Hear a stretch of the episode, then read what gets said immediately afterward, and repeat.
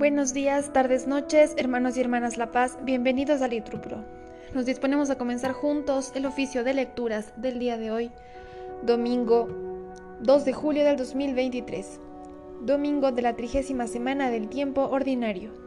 Ánimo que el Señor hoy nos espera. Hacemos la señal de la cruz y decimos, Dios mío, ven en mi auxilio, Señor, date prisa en socorrerme. Gloria al Padre, al Hijo y al Espíritu Santo, como era en el principio, ahora y siempre, por los siglos de los siglos. Amén. Aleluya. Primicias son del sol de su palabra, las luces fulgurantes de este día. Despierta el corazón, que es Dios quien llama, y su presencia es la que ilumina. Jesús es el que viene y el que pasa en Pascua permanentemente entre los hombres. Resuena en cada hermano su palabra, revive en cada vida sus amores. Abrid el corazón, es Él quien llama con voces apremiantes de ternura. Venid, habla Señor, que tu palabra es vida y salvación de quien escucha. El día del Señor, eterna Pascua, que nuestro corazón inquieto espera, en agape de amor ya nos alcanza, solemne memorial en toda fiesta. Honor y gloria al Padre que nos ama, y al Hijo que preside esta asamblea. Cenáculo de amor, le sea el alma, su espíritu por siempre sea en ella. Amén. Repetimos. El árbol de la vida es tu cruz, oh Señor. Dichoso el hombre que no sigue el consejo de los impíos, ni entra por la senda de los pecadores, ni se sienta en la reunión de los cínicos, sino que su gozo es la ley del Señor y medita su ley día y noche. Será como un árbol plantado al borde de la sequía, da fruto a su tiempo y no se marchitan sus hojas, y cuanto emprende tiene buen fin. No así los impíos, no así, serán paja que arrebata el viento, en el juicio los impíos no se levantarán, ni los pecadores en la asamblea de los justos, porque el Señor protege el camino de los justos, pero el camino de los impíos acaba mal. Gloria al Padre, al Hijo y al Espíritu Santo, como era en el principio, ahora y siempre, por los siglos de los siglos. Amén. El árbol de la vida es tu cruz, oh Señor. Yo mismo he establecido en mi rey en Sión mi monte santo. ¿Por qué se amotinan las naciones y los pueblos planean un fracaso? Se alían los reyes de la tierra, los príncipes conspiran contra el Señor y contra su Mesías. Rompamos sus coyundas, sacudamos su yugo. El que habita en el cielo sonríe, el Señor se burla de ellos. Luego les habla con ira, los espanta con su cólera. Yo mismo he establecido a mi rey en Sión, mi monte santo. Voy a proclamar el decreto del Señor. Él me ha dicho, tú eres mi hijo, yo te he engendrado hoy. Pídemelo te daré en herencia las naciones, en posesión los confines de la tierra. Los gobernarás con cetro de hierro, los quebrarás como jarro de losa. Y ahora, reyes, sed sensatos, escarmentad los que regís la tierra. Servid al Señor con temor, rendidle homenaje temblando, no sea que se irrite y vayáis a la ruina, porque se inflama de pronto su ira. Dichosos los que se refugian en él. Gloria al Padre, al Hijo y al Espíritu Santo, como era en el principio, ahora y siempre, por los siglos de los siglos. Amén. Yo mismo he establecido a mi rey en Sión, mi monte santo. Tú, Señor, eres mi escudo y mantienes alta mi cabeza. Señor, ¿cuántos son mis enemigos? ¿Cuántos se levantan contra mí? ¿Cuántos dicen de mí, yo no, ya no lo protege Dios? Pero tú, Señor, eres mi escudo y mi gloria Tú mantienes alta mi cabeza. Si grito invocando al Señor, Él me escucha desde su monte santo. Puedo acostarme y dormir y despertar. El Señor me sostiene. No temeré al pueblo innumerable que acampa a mi alrededor. Levántate, Señor, sálvame, Dios mío. Tú golpeaste a mis enemigos en la mejilla, rompiste los dientes de los malvados.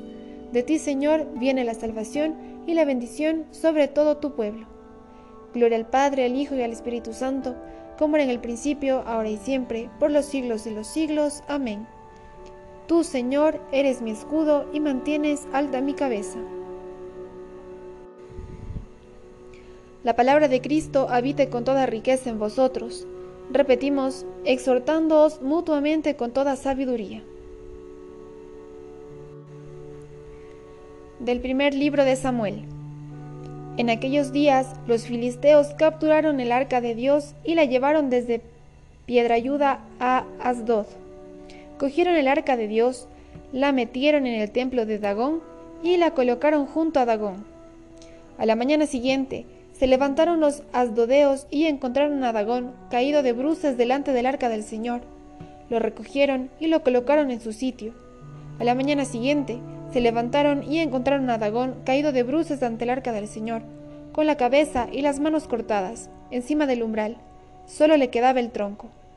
Por eso, se conserva hasta hoy esta costumbre en Asdod. Los sacerdotes y los que entren en el templo de Dagón no pisan el umbral.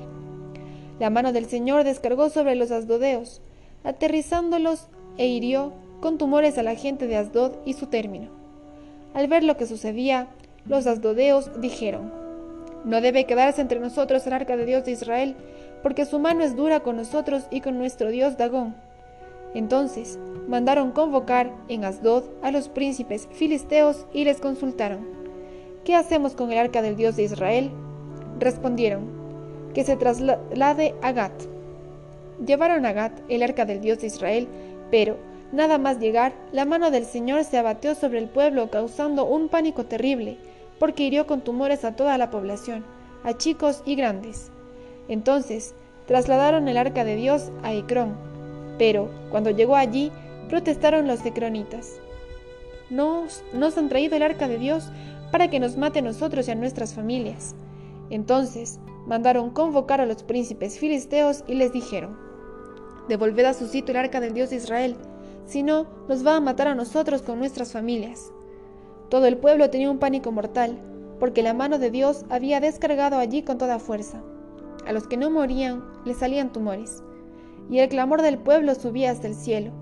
El arca del Señor estuvo en país filisteo siete meses. Los filisteos llamaron a los sacerdotes y adivinos y les consultaron. ¿Qué hacemos con el arca del Señor? Indicadnos cómo la podemos mandar a su sitio. Respondieron, si queréis devolver el arca del Dios de Israel, no la mandéis vacía, sino pagando una indemnización.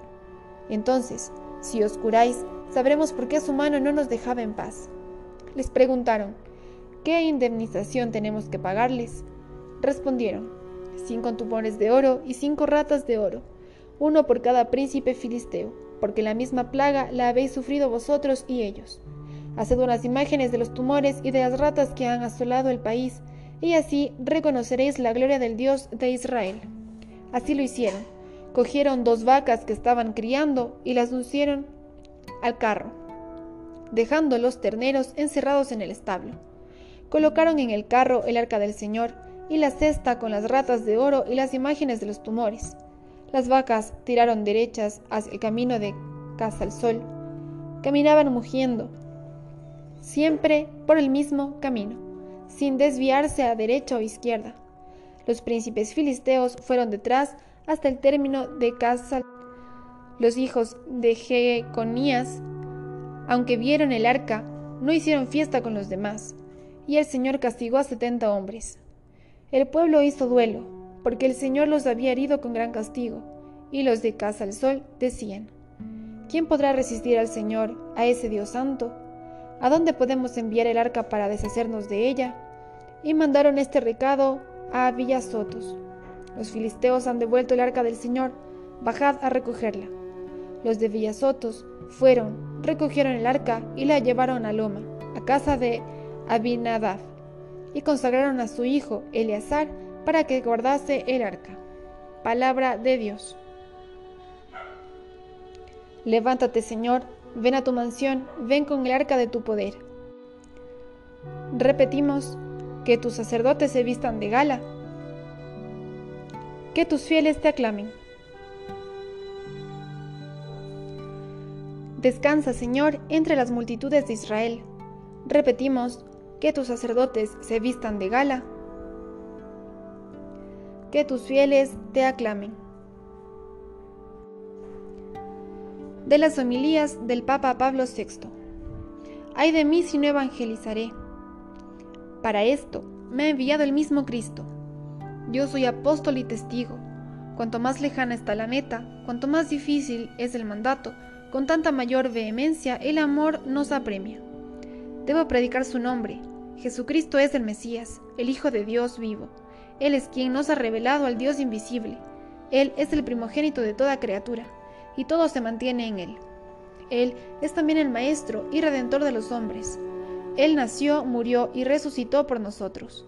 Él es el centro de la historia y del universo, Él nos conoce y nos ama, compañero y amigo de nuestra vida, hombre de dolor y de esperanza.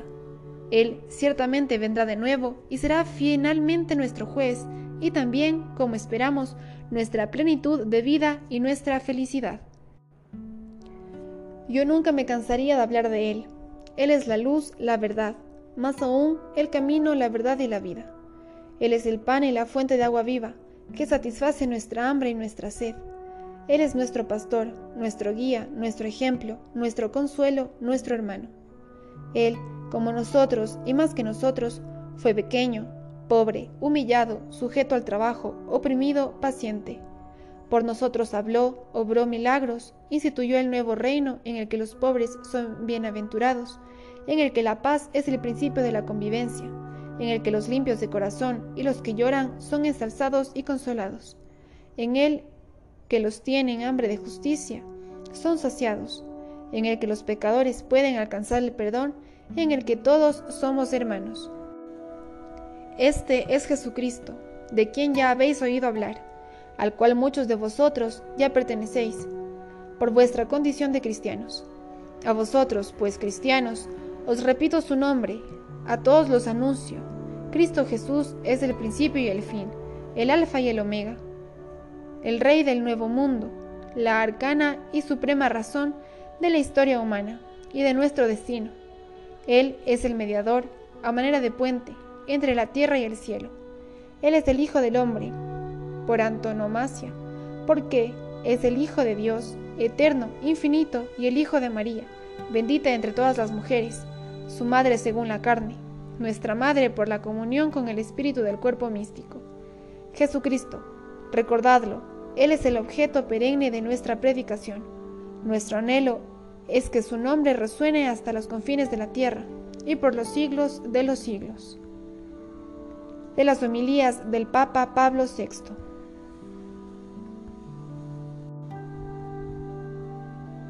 Cristo Jesús, nuestro Salvador, ha aniquilado la muerte y ha hecho brillar la vida y la inmortalidad por el Evangelio. Repetimos, y de su plenitud todos hemos recibido gracia sobre gracia.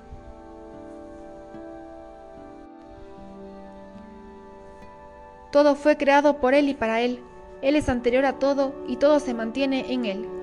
Repetimos, y de su plenitud todos hemos recibido gracia sobre gracia. Oremos. Dios nuestro, que quisiste hacernos hijos de la luz por la adopción de la gracia, concédenos que no seamos envueltos por las tinieblas del error, sino que permanezcamos siempre en el esplendor de la verdad. Por nuestro Señor Jesucristo, tu Hijo, que vive y reina contigo en la unidad del Espíritu Santo y es Dios, por los siglos de los siglos. Amén. El Señor nos bendiga, nos guarde de todo mal y nos lleve a la vida eterna. Amén. En el nombre del Padre, del Hijo, del Espíritu Santo. Amén.